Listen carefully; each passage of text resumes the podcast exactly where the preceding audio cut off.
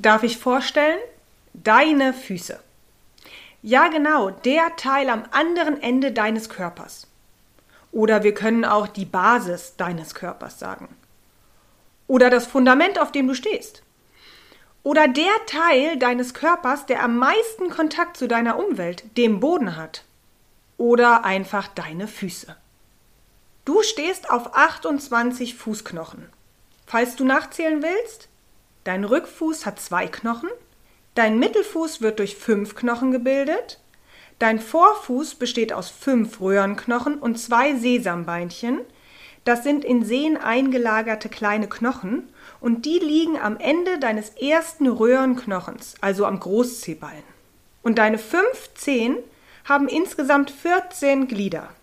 Dein großer Zeh ist zweigliedrig und die restlichen vier sind dreigliedrig. Keine Angst. Das wird hier kein Podcast, in dem ich die Anatomie deines Fußes runterbete. Ich möchte dir deinen Fuß nur mal genauer vorstellen. Wer ist das, der dich da tagtäglich Schritt für Schritt trägt und voranbringt? Der im nassen Sand Spuren hinterlässt oder dessen Abdruck du nach dem Duschen auf der Fliese siehst. Du wirst nicht jeden Teil deines Fußes in seinem Abdruck sehen. Im besten Falle siehst du deine Ferse, deine Fußaußenkante, deinen kompletten Ballen und die fünf Zehenbeeren. Das ist deine Bodenkontaktfläche. Und damit du nicht direkt mit dem Knochen auf dem Boden aufkommst, hast du entlang dieser Bodenkontaktfläche eine dicke Fettschicht, die deine Knochen vor dem Aufprall schützen und Stöße abpuffern.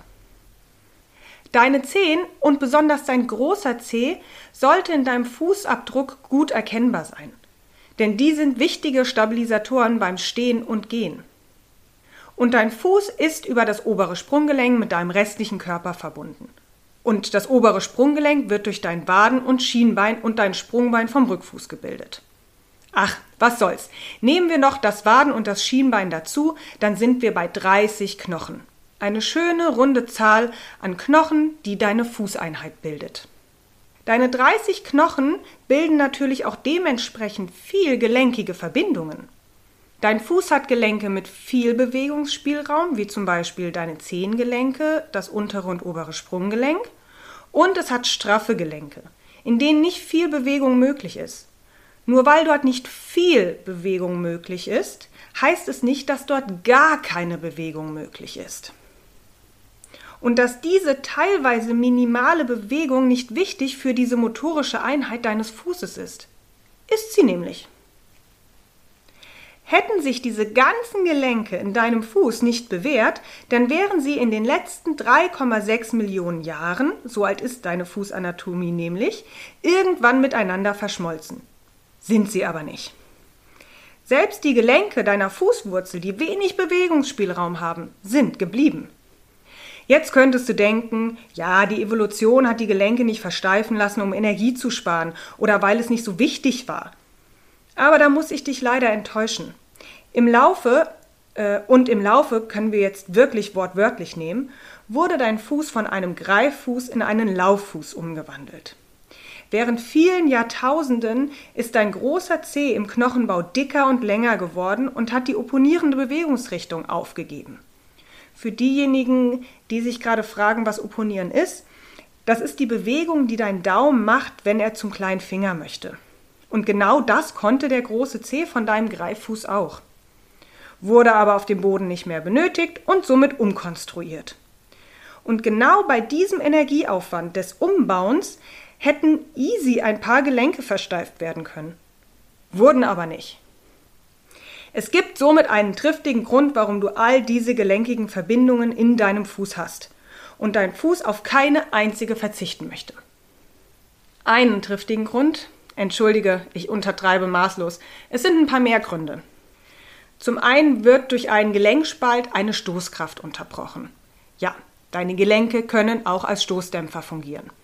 Durch den Gelenkknorpel zum Beispiel. Und umso mehr Gelenke mit Gelenkknorpel du hast, umso besser können Stöße abgefedert werden. Und da dein Fuß der erste in der Körperkette ist, der den Stoß auf dem Boden erfährt, muss er auch am besten vorbereitet sein. Und das ist er auch. Die Fettpolsterung unter deiner Ferse, Außenkante und deinem Ballen, von der ich vorhin schon mal kurz gesprochen habe, hilft auch bei der Stoßabfederung. Das ist eine straffe Fettschicht und jetzt nicht so wabbelig, wie man sie von manch anderen Körperstellen kennt. Beim Landen auf dem Boden gibt sie nach und lässt sich breiter drücken. Vorausgesetzt, sie hat den Platz dazu. Aber zurück zu deinen Gelenken. Zum anderen sind Gelenke mit ihren Rezeptoren ein spitzenmäßiger Informationsgeber. Ja, deine Gelenke informieren dein Gehirn darüber, wie die Stellung der Gelenkflächen zueinander ist. Und da sich die Gelenkflächen dem Untergrund anpassen, weiß dein Gehirn, ob du auf ebenem oder unebenem, schrägen oder geradem Untergrund stehst oder gehst. Natürlich bekommt es auch die Infos über deine Augen und dein Gleichgewichtssinn, aber halt auch von der Gelenkstellung im Fuß. Und nicht nur von der des oberen Sprunggelenks und des unteren Sprunggelenks, sondern von allen gelenkigen Verbindungen. Und dann ist da noch ein weiterer guter Grund für diese vielen Gelenke. Durch die Anordnung der Knochen in deinem Fuß kannst du ein bewegliches Längs- und Quergewölbe bilden. Aber dazu komme ich später noch. Diese ganzen Gelenke werden in Schach gehalten von mindestens 55 Bändern pro Fuß und den Gelenkkapseln. Und bewegt, geführt und gestützt werden deine Fußknochen über die Muskulatur. Dafür hast du circa 25 unterschiedliche Muskeln. Zwölf Muskeln, die vom Unterschenkel in den Fuß ziehen, die extrinsische Muskulatur, und 13, die ihren Ursprung und Ansatz direkt im Fuß haben, die intrinsische Muskulatur. Diese Muskeln erhalten ihre Befehle von fünf unterschiedlichen Nerven, die von dem Gehirn sehr gekonnt nach Bedürfnissen genutzt werden. All diese Muskeln sorgen mit ihrem Zusammenspiel für die Bewegung und die unterschiedlichen Funktionen, die dein Fuß hat, zum Beispiel durch das Stehen, das Gehen, das Laufen, das Rennen, das Springen und das Gleichgewicht halten. Und innerhalb des Gehens, Laufens, Rennens und Springens hast du auch noch unterschiedliche koordinative Bewegungsabläufe, wie beim Abrollen auf dem Boden und dem Abstoßen vom Boden. Diese unterschiedlichen Bewegungsabläufe fordern der Muskulatur eine unterschiedliche Funktion ab. Deine Muskeln können sich ja konzentrisch zusammenziehen, also du bringst Kraft auf, indem du den Ursprung und den Ansatz des Muskels annäherst. Und du kannst aber auch unter Kraft, also bremsend, den Ursprung und den Ansatz voneinander wegbewegen. Das nennt man dann die extrinsische Muskelspannung. Und dann können deine Muskeln noch den Spannungszustand halten, ohne dass sie sich in der Länge verändern müssen, also statisch oder isometrisch. Deine Muskulatur hat somit richtig was zu tun. Aber das tut sie gerne, ist ja ihr Job. Dein Fuß steht und fällt mit deiner Muskulatur. Und auch hier können wir die Wörtchen steht und fällt tatsächlich wörtlich nehmen. Deine Muskulatur hat einen großen Einfluss auf deine beiden Fußgewölbe, das Quer- und das Längsgewölbe. Das Längsgewölbe wird durch ihre Aktivität und oder Verlauf von zwölf Muskeln unterstützt und dein Quergewölbe von zehn Muskeln. Es sind somit nur wenige Muskeln in deinem Fuß, die nicht am Quer- oder am Längsgewölbe beteiligt sind. Diese ganzen Muskeln regulieren und beeinflussen das Spannungsverhältnis deiner Bänder, Sehnen und Sehnenplatten sowie Faszien und die Stellung deiner Knochen im Fuß. Die Wichtigkeit der Muskulatur kommt mir bei dem Thema Einlagenversorgung und Fußchirurgie einfach immer zu kurz. Es wird immer über die Knochenstellung gesprochen. Ja, aber wer bewegt denn den Knochen? Die Muskulatur. Aber das jetzt nur am Rande. Was können deine beiden Fußgewölbe? Warum hast du die? Sie sind einer der energiesparendsten und ausdauerndsten Mechanismen in deinem Bewegungsapparat. Die Jäger und Sammler konnten dadurch zwischen 15 und 20 Kilometer weit laufen. Manche Hetzjagden sollen auch bis zu 50 Kilometer weit gegangen sein. Und da du damals nicht einfach einen vollen Kühlschrank aufmachen konntest, um dir neue Energie zuzuführen, sondern du kilometerweit laufen musstest, um dir deine Nahrung zu beschaffen, musste dein Körper einen Mechanismus erschaffen, der wenig Energie verbraucht und nicht schnell ermüdet. Damit du an der Nahrungsquelle ankommst, bevor dein Körper alle Energie aufgebraucht hat. Und das kann das Zauberwerk Fußgewölbe. Dank dem Fußgewölbe kann deine Fußmuskulatur auch schön filigran sein und trotzdem sehr stark. Deine beiden Gewölbe haben sich so circa zwischen deinem fünften und siebten Lebensjahr ausgebildet. Durch viel freie Bewegung und hoffentlich häufigen Barfußgehen, Laufen, Rennen, Springen und Spielen sind deine Gewölbe auf Spannung gekommen. Diese Spannung ist der Ausgangspunkt für den energiesparenden Mechanismus. Bringst du sie aus diesem Spannungsverhältnis heraus auf mehr Spannung, dann ziehen sie sich fast reflexartig wieder zusammen. Total vereinfacht dargestellt ist es so, als ob du jetzt ein Gummiband auf Spannung bringen möchtest, indem du es auseinanderziehst. Wenn du jetzt die Spannung nachlässt, dann zieht es sich automatisch wieder zusammen. Und auf mehr Spannung bringst du deine beiden Gewölbe über dein Körpergewicht. Also für das Aufspannen benötigst du auch keine Energie. Beim Abrollen und Abstoßen spannen sie sich optimal auf, um Stöße abzuleiten und weiterzuleiten. Und durch das Aufspannen verkeilen sich die Knochen in deinem Mittelfuß und dein Gewicht kann beim Abstoßen optimal nach vorne katapultiert werden. Und beim Aufkommen auf dem Boden wirst du super abgefedert. Also jetzt noch mal ein bisschen bildlicher erklärt. Deine Gewölbe haben anhand der Knochenstellung, Bänder, Sehnen und Sehnenplatten und Muskeln eine Grundspannung. Machst du jetzt einen Schritt auf einen Fuß, dann wird unter deinem Körpergewicht die beweglichen Strukturen gedehnt also in Anführungszeichen gedehnt, da es hauptsächlich ein Dehnungsreiz ist oder ein Dehnungsreiz auch schon reicht. Und natürlich verändert sich dadurch auch die vielen Gelenkpartner zueinander. Ganz leicht, ganz minimal. Und zack, wird diese Information an dein Gehirn weitergeleitet.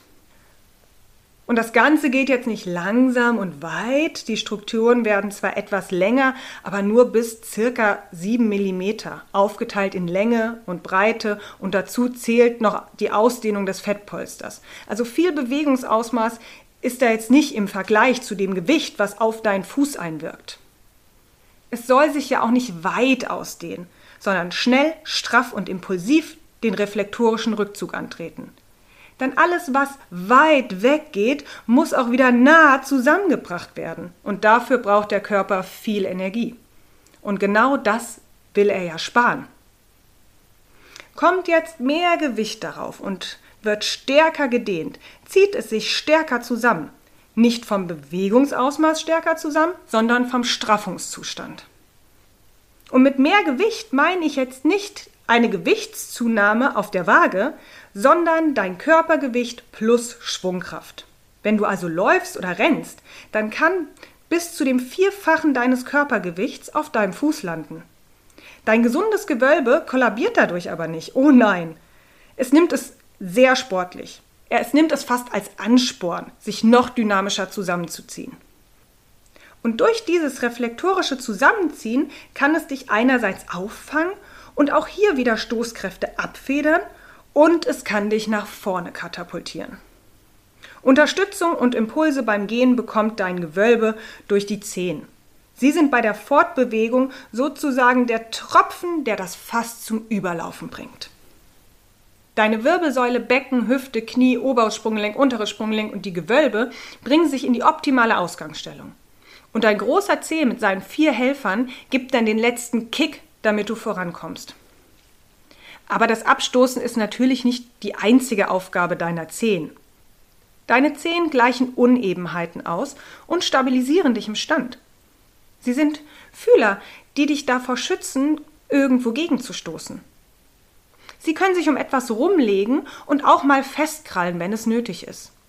Und sie vergrößern deine Unterstützungsfläche, also die Fläche, auf der du stehst. Wie sie das tun? Durch das Abspreizen. Dein großer und dein kleiner Zeh können sich abspreizen. Tatsächlich. Probier's doch einfach mal aus. Stell dich barfuß auf deine Füße und versuch mal deine Zehen so weit wie möglich aufzufächern. Wenn das gut klappt, super. Wenn nicht, keine Angst, das kann dein Fuß wieder lernen. Einfach weiter üben. Diese Fähigkeit brauchen wir, falls es mal etwas wackeliger wird. Du bekommst bei dem Balance finden und halten natürlich Unterstützung durch dein unteres Sprunggelenk, oberes Sprunggelenk, deinem Knie, deiner Hüfte und so weiter und so fort. Aber deine Zehen versuchen erstmal abzufangen, was sie können. Das nennt man Teamwork. Und auch da wieder Info ans Gehirn. Umso mehr dein Gehirn weiß, umso besser kann es dich schützen. Ein kurzer Vorgeschmack auf meine nächste Podcast-Folge. Geh mal zu deinem Schuhschrank. Stell dich barfuß mit aufgefächerten Zehen vor ihn und such dir den Schuh heraus, in den dein Fuß jetzt in dieser Dreiecksform am besten passen würde. Du kannst ihn dir auch neben deinen Fuß stellen, um es besser sehen zu können. Und? Passt dein Fuß da jetzt rein? In die meisten herkömmlichen Schuhe wohl nicht. Aber wie gesagt, dazu mehr in der nächsten Folge. Ich muss dir noch was über mein Lieblingssystem in deinem Fuß erzählen. Dein Fuß ist nach der Hand dein bestes Tastorgan. Ja, genau. Dein Fuß hat fast so viele sensorische Rezeptoren wie deine Hand und hat im sensorischen Kortex in deinem Gehirn ein ähnlich großes Areal wie deine Hand. Ein Hoch auf deine sensorischen Rezeptoren. Sie werden auch Mechanorezeptoren genannt, was eine ziemlich kreative Bezeichnung ist, da sie auf mechanische Reize reagieren, also Druck, Zug und Vibration. Und du hast auch noch Rezeptoren, die Temperatur weiterleiten und dadurch soll der Körper auch Temperatur regulieren können. Konzentrieren wir uns aber hier auf die Mechanorezeptoren. Rezeptoren sind Nervenenden, die über afferente Nervenfasern Informationen zu deinem Gehirn weiterleiten. Sie nehmen äußere Reize auf und leiten sie somit weiter. Deine Fußsohle ertastet somit den Untergrund für dein Gehirn, sodass es weiß, worauf du dich gerade fortbewegst und mit wie viel Druck dein Gewicht auf dem Boden aufkommt. Was eine extrem wichtige Information für dein Gehirn ist, denn danach richtet sich der Auftrag an dein Spannungsverhältnis in der Muskulatur. Schlenderst du jetzt gerade entspannt und gemütlich durch deine Wohnung und hörst dir diesen Podcast an, dann bekommt dein Gehirn eine ganz melodische Reizübermittlung.